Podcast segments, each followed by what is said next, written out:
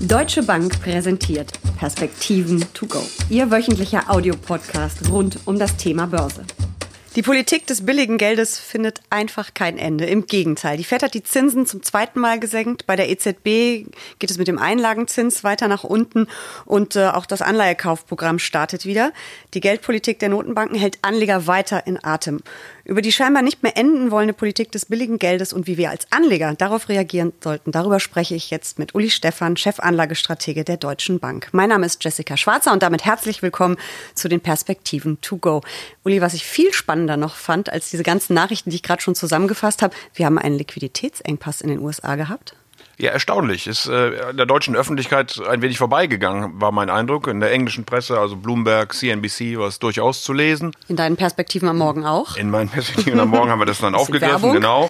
Denn äh, es ist wohl so gewesen, dass tatsächlich die Fed New York einspringen musste, weil Liquiditätsengpässe sich in der Weise ausgedrückt haben, dass der Übernachtsatz, äh, zu dem sich Banken untereinander Geld leihen, auf fast 10 Prozent nach oben gesprungen Wahnsinn. ist. Und das kann natürlich bei so niedrigen Leitzinsen nur damit zu tun haben, dass eben Liquidität fehlt. Und die Liquidität fehlte, weil es äh, eine große Auktion der amerikanischen äh, Treasurer gab, also Staatsanleihen imitiert wurden. Steuerrückzahlungen zu leisten waren und ähm, die Banken auch regulatorisch eben nicht mehr diese Liquidität zur Verfügung stellen können an den Märkten. Ist das ein Warnsignal für die Märkte, wenn sowas passiert? Also Jerome Powell ist dann äh, in der Pressekonferenz auf dieses Thema nach dem FOMC-Meeting in der Pressekonferenz darauf eingegangen und hat gesagt, es könnte sein, dass sogar die amerikanische Notenbank ein dauerhaftes Kaufprogramm wieder auflegen mhm. muss, um hier ausreichend Liquidität zur Verfügung äh, zu stellen. Denn äh, die, äh, wie ich gerade schon sagte, die amerikanische äh, Notenbank in New York hat in den letzten Tagen da doch deutlich über 100 Milliarden Dollar Liquidität gegeben über Offenmarktgeschäfte. Mhm. Also man hat schlichtweg Anleihen aufgekauft und damit Liquidität in den Markt gegeben, um diese Zinssätze wieder runterzudrücken. Also wir werden das, die Politik des billigen Geldes irgendwie nicht mehr los, oder? Na, das ist jetzt sicherlich eine Sondersituation okay. gewesen, aber ich glaube, die EZB hat deutlich gemacht, dass sie so langsam an ein Ende kommt und die Fiskalpolitik übernehmen sollte. Wir gehen trotzdem davon aus, weil ja auch Frau Lagarde es im Grunde schon mhm. angekündigt hat, dass es noch einen Zinsschritt der Europäischen Zentralbank nach unten geben kann. Das Tiering äh, entlastet die Banken ein Stück weit, weil man das Sechsfache der Mindestreserve Sätze abziehen darf. Erklär nochmal, was Tiering genau ist. Vielleicht fange ich mit den Mindestreservesätzen genau, an. Genau, fangen wir mit denen an. Die sind man, ja weiter gesenkt worden. Ein, wenn man einen, ja, nein, die sind, die sind eigentlich bei einem Prozent äh, schon ewig lange und äh, man muss, wenn man einen Kredit gibt, eben ein Prozent der Kreditsumme mhm. bei der Europäischen Zentralbank hinterlegen und äh, je nachdem, wie groß dann mhm. das Kreditbuch ist, ein Prozent, das Sechsfache mal sechs darf ähm, sozusagen von diesen mhm. negativen Zinsen dann abgezogen werden. Das nennt man dann Tiering, mhm. so dass die Banken da insgesamt in Europa eine gewisse Entlastung bekommen haben, aber natürlich immer noch negative Zinsen bezahlen. Also da rechnen wir mit einem weiteren Schritt und dann möglicher oder hoffentlich dann weiterhin mit, mit Tiering, damit das ganze Finanzsystem äh, nicht noch mehr Schaden nimmt. Und Jerome Powell war etwas zurückhaltender. Ähm, er hat sogar gesagt, dass das Wachstum in diesem Jahr vielleicht sogar etwas besser ausfällt, als erwartet worden war. Allerdings, wie gesagt, auch da sind die Zahlen sehr gemischt. Ähm, der Druck ist groß, dass wir auch da davon ausgehen, dass die amerikanische Notenbank äh, noch den einen oder anderen Schritt äh, gehen wird. Genau rechnen wir mit dreien noch bis zum ersten Quartal 2020. Aber so wirklich einig waren sich die US-Notenbanker ja nicht. Es sind, glaube ich, 17, die ähm, da abstimmen oder die zusammensitzen und drei waren im Prinzip gegen die jetzige Zinsmaßnahme, wenn ich das richtig gelesen habe. Zwei hätten gerne einen Zinsschritt von 50 Basispunkten gehabt und ähm, oder und nee, oder einer hatte hätte gerne 50 gehabt so rum und zwei hätten gerne gar keine Zinssenkung gehabt. Also die sind sich auch nicht mehr so ganz einig, wie sie die wirtschaftliche Lage ja, von den 17 waren, waren ähm, fünf, wenn ich das richtig im Kopf habe, die ähm, 50 Basispunkte mhm. sogar gehen wollten. es waren okay. fünf, die gar nicht gehen wollten und es waren sieben, die genau den Schritt gehen wollten, der jetzt gemacht worden ist. Diese Uneinigkeit hat auch den Markt dann etwas mhm. irritiert. Der ist dann sehr geschwankt. Die Aktien ja zuerst runter, die Renditen auch. Danach hat es sich dann äh, in der Pressekonferenz von Jerome Powell wieder etwas erholt. Ähm, aber ja, das ist schon so, dass der Markt zuerst mal ein wenig gerätselt hat. Was, was will mhm. mir die Notenbank jetzt wirklich hier sagen? Äh, vor allen Dingen, weil es eine solche ungewöhnliche Uneinigkeit äh, war, die es eben lange Zeit nicht gegeben hat. Und da diese ganzen Dinge veröffentlicht werden, sieht man das dann auch sehr schnell. Scheinbar hat auch die Presse ein bisschen gerätselt, weil ich hatte da nämlich etwas andere Zahlen gelesen, aber eben Uneinigkeit äh, stand da auch. Ähm, wenn wir uns jetzt angucken, ähm, was im Prinzip passiert ist in den USA. Also wir haben einen weiteren Zinsschritt, obwohl Jerome Paul ja auch gesagt hat, er sieht eigentlich so kurzfristig äh, das alles wieder ein bisschen optimistischer. Langfristig ist es dann natürlich unser Dauerbrenner-Thema, die Gefahr, der Handelskrieg, auch wenn es da ein bisschen Entspannung gab. Zumindest wird wieder geredet. Was erwartet uns denn jetzt und wie viel Pulver hat die Fed da überhaupt noch, um die Wirtschaft äh, wirklich ähm, ja, wach zu halten und zu stärken? Du hast jetzt gerade gesagt, wie viele Zinsschritte erwartet werden, aber Verpufft das nicht mittlerweile? Klappt das noch? Naja, die Notenbanker gucken eben sehr stark auf die Finanzkonditionen und hoffen über die Finanzkonditionen dann die Wirtschaft äh, zu stimulieren. Das ist nicht so, wie das früher die Bundesbank gemacht hat, äh, nur als Zwischenziel die Geldmenge und dann die Inflation, sondern man guckt eben, wie gesagt, auf die Finanzkonditionen. Da werden auch Kapitalmarkt äh, der Kapitalmarkt einbezogen im Sinne von Aktien, im Sinne aber auch von Unternehmensanleihe, Renditen, Swaps und all diese Dinge mehr und wie gesagt, die Hoffnung ist, wenn man hier weiter für lockere, äh, für gute, für äh, zugreifenswerte äh, Finanzkonditionen sorgt, dass das dann auch von den Teilnehmern genutzt wird und tatsächlich die Wirtschaft zumindest mal stabilisiert wird. Wir, wir sehen ja im Moment, dass die Wachstumszahlen durchaus zurückgeht, dass wir natürlich eine Abkühlung haben. Mhm. Und aus meiner Sicht versuchen die Notenbanker eben im Moment alles, um sich gegen eine Rezession äh, zu stemmen. Äh, Gerade gestern war es, glaube ich, hat die OECD ihre Prognosen nochmal heruntergenommen für einige Länder, äh, ihre Wachstumsprognosen. Mhm. Wie gesagt, versuchen die Notenbanker dagegen zu halten. Ähm, die amerikanische Fiskalpolitik ist schon extrem expansiv. Wir haben im August die eine Billion Grenze überschritten,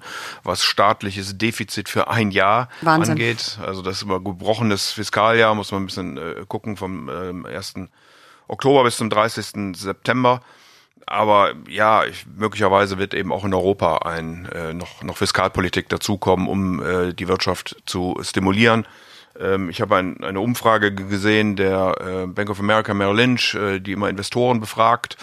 Und dort war als das Signal, was der Kapitalmarkt am positivsten aufgreifen würde, ist nicht eine Bereinigung des Handelskrieges oder Brexit oder irgendwas, sondern wäre, wenn Deutschland Fiskalpolitik zustimmt. Wow. Also wenn Deutschland bereit wäre, hier ähm, höhere Schulden äh, zuzulassen, äh, in Deutschland selbst natürlich. Ein bisschen investieren auch, würde. Richtig, aber auch in, in Europa. Mhm. Das ist schon, das ist schon mal ein Wort. Also ja. wenn man als Deutscher durch die Welt fährt, wird man oft sehr verständnislos angeguckt, äh, wenn es eben um ökonomische Fragen mhm. gibt, äh, weil der Rest der Welt diese schwarze Null, die wir äh, ja, erreichen wollen und unsere Schulden äh, nicht weiter äh, ausweiten sollen, ganz im Gegenteil sogar ein Stück abbauen wollen, das ist, stößt auf viel Unverständnis. Das können sich viele andere Nationen gar nicht vorstellen. Bei denen ist das ganz normal, dass man ständig Konjunkturprogramme hat und gegensteuert, während bei uns, äh, ja, man hat immer das Gefühl, man lässt es einfach mal laufen, oder? Ja, wir, wir sind da offensichtlich geprägt durch äh, die 20er Jahre des letzten Jahrhunderts, ähm, aber auch nach dem Krieg verschiedene Währungsreformen und haben da eine Mentalität aufgebaut, die, die man ja auch begründen kann. Es ist ja nicht völlig von der Hand zu weisen, dass es richtig ist, auf sein Budget zu achten und die Schulden nicht zu weit auszuweiten. Auf der anderen Seite sind die Zinsen eben so niedrig und äh, mein akademischer Lehrer, Professor Dr. Karl Christian von Weizsäcker, hat mir vor einiger Zeit ein Papier zugeschickt, äh, das ist auch öffentlich, also kann man auch im Internet finden, indem er argumentiert, dass äh, Deutschland seine Schulden verdreifachen sollte. Dann hätten nämlich erstens die Anleger mal wieder sichere Instrumente zum Investieren und zum Zweiten sollte es doch möglich sein, Investitionen zu finden, die äh, volkswirtschaftliches Wachstum generieren und vor dem Hintergrund dann eben null Schuld, null Zinsen, ein, ein höheres Wachstum, einen höheren Wachstumszuwachs bringen als dieses Null und damit sich rechnen würden auch das Argument ist nicht hm. völlig von der Hand zu weisen. Wenn man sich das aus Anlegersicht alles anguckt, also immer noch äh, Liquidität ohne Ende, weiter sinkende Zinsen, weiter sinkende Renditen, das ist ja gerade für konservative Anleger, ähm, wird es ja nicht einfacher. Also wer da Hoffnung hat, dass wir irgendwann mal eine Zinswende erleben in den USA, haben wir sie ja zwischenzeitlich erlebt. Jetzt haben wir die Wende von der Wende. Ähm, und ich mir den Anleihemarkt angucke, ein Drittel aller weltweiten Bonds rentieren negativ. Ist das jetzt wirklich die neue Normalität? Bleibt das jetzt so? Bis auf weiteres? Ich würde das annehmen, ja. Also wir sehen ja, dass wir eine eine gewisse Übertreibung nach unten gehabt haben am, am langen Ende, also bei, bei 10-jährigen Renditen oder 30-jährigen Renditen. Die haben sich ein bisschen wieder erholt. Aber ich glaube, wir müssen uns wirklich davon verabschieden, in absehbarer Zeit äh, Renditen von, von vier oder sechs oder wie mhm. auch immer äh, Prozent zu sehen, zumindest in den Bereichen, wo wir von in Anführungsstrichen sicheren Häfen also Investment sprechen, Grade. also genau äh, hervorragenden Staatsanleihen. Mhm. Das findet man sicherlich in verschiedenen Emerging Markets, vielleicht auch bei dem ein oder anderen High Yield äh, Unternehmen, also Unternehmensanleihen mhm. schlechterer Bonität. Aber äh, da, wo ich in Anführungsstrichen mündelsichere Papiere habe, da wird das auf absehbare Zeit nicht stattfinden und all diejenigen, die sich wirklich überle oder die immer noch gehofft haben in Festgeld oder ich weiß nicht wo und das würde jetzt mal bald vorbeigehen, sollten spätestens äh, in den letzten zwei Wochen eines Besseren belehrt mhm. worden sein. Wir haben seit der großen Finanzkrise in den letzten zehn Jahren äh, über 750 Zinssenkungen rund um den Globus äh, gesehen. Äh, es gibt eine einzige Notenbank, die sich ein wenig dagegen stemmt, das ist die in Norwegen. Mhm. Aber ansonsten fällt mir spontan jetzt keine ein. Alle anderen gehen also eher nach unten und äh, da kann ich auch momentan kein Ende erkennen. Ich habe mich gerade länger mit einem Family Officer unterhalten, also der auch die ganz, ganz Reichen ähm, betreut. Und der sagte, dass selbst bei denen, und das sind ja häufig Unternehmer, die diese ganz großen Vermögen haben, die Anlageklasse Anleihen immer noch falsch verstanden wird oder jetzt falsch verstanden wird, weil die eben immer noch von diesem Ich kaufe was und was ist die Rendite bis Endfälligkeit und das ist meine Rendite. Da steht eben im Moment fast überall Null oder ein bisschen oder unter Null drauf. Aber trotzdem muss man die Anlageklasse ja überhaupt nicht abschreiben, weil zum Beispiel die Kurs, ähm, Kursgewinne, die wir dieses Jahr haben, die sind ja richtig äh, dick gewesen. Ja, was ich total spannend fand, ich habe mich äh, dieser Tage mit, mit Tom Meyer äh, unterhalten ähm, und äh, der Tom sagte mir, äh, und ich habe darüber nachgedacht, und es ist ja wirklich so, dass man heute genau umgekehrt auf Aktien und Renten gucken muss. Also früher mhm. hat man Renten gekauft und man kriegte dann den Zins und hat sie bis zur Endfälligkeit behalten. Äh, und man hat Aktien gehandelt. Und heute ist es fast umgekehrt. Also man kauft dann Aktien und lässt sie ein Stück weit liegen. Aber die Bonds, die muss man mhm. äh, traden, weil man dann über die Kursverluste eben tatsächlich, äh, äh, über die Kursgewinne tatsächlich äh, dann ein, eine Performance erzielen kann, eine Rendite. In Bundesanleihen in diesem Jahr bisher sechs, sieben Prozent. Wunderbar. Spitzenreiter ist sicherlich, aber da muss man immer aufpassen, ex post so ist immer leicht äh, zu sagen. Weiß ich nicht, ob jemand vor einem Dreivierteljahr gerne in hundertjährige Anleihen investiert Die österreichische, hätte, ne? Das exakt, ist Hammer. Exakt, die mal in der Spitze äh, da über 75 Prozent mhm. er, erreicht hatte. An Kurs Plus bei einem Coupon von, ich glaube, auch mehr oder weniger null, oder? Ich weiß das gar nicht mehr. Die Anleihe ist, meine ich, wenn ich es richtig im Kopf habe, emittiert worden mit gut zwei Prozent Rendite so viel, okay. und ist aber mittlerweile deutlich unter eins äh, gefallen und dieser Renditeverlust ist dann eben mhm. umgekehrt der, der Kursgewinn und auf so eine lange Laufzeit von 100 Jahren hat das dann eben eine solche Hebelwirkung. Aber wie gesagt, ex post ist, ist immer leicht zu bewerten. Das kann auch genauso gut in die mhm. andere Richtung gehen. Da muss sich der Anleger dann immer im Klaren sein, dass er da also wirklich ein extremes Laufzeitrisiko einfach hat. Also wir schreiben die Aktie, Aktienmärkte sowieso nicht ab, aber die Anleihenmärkte auch nicht und äh, wissen aber, Buy and Hold ist vorbei, zumindest bis auf weiteres an den Anleihemärkten. Man muss da schon sehr aktiv. Man muss aktiv sein, man managen. muss, wenn man Rendite haben will, höhere Risiken mhm. gehen. Mhm. Und äh, insofern muss man sich sehr viel mehr damit beschäftigen heute. Also ich glaube, äh, sowohl in, in äh, Sichtterminen und Spareinlagen, wie aber auch in Anleihen, sicherer Couleur, kürzerer Laufzeit, da wird auf absehbare Zeit einfach nichts zu holen sein.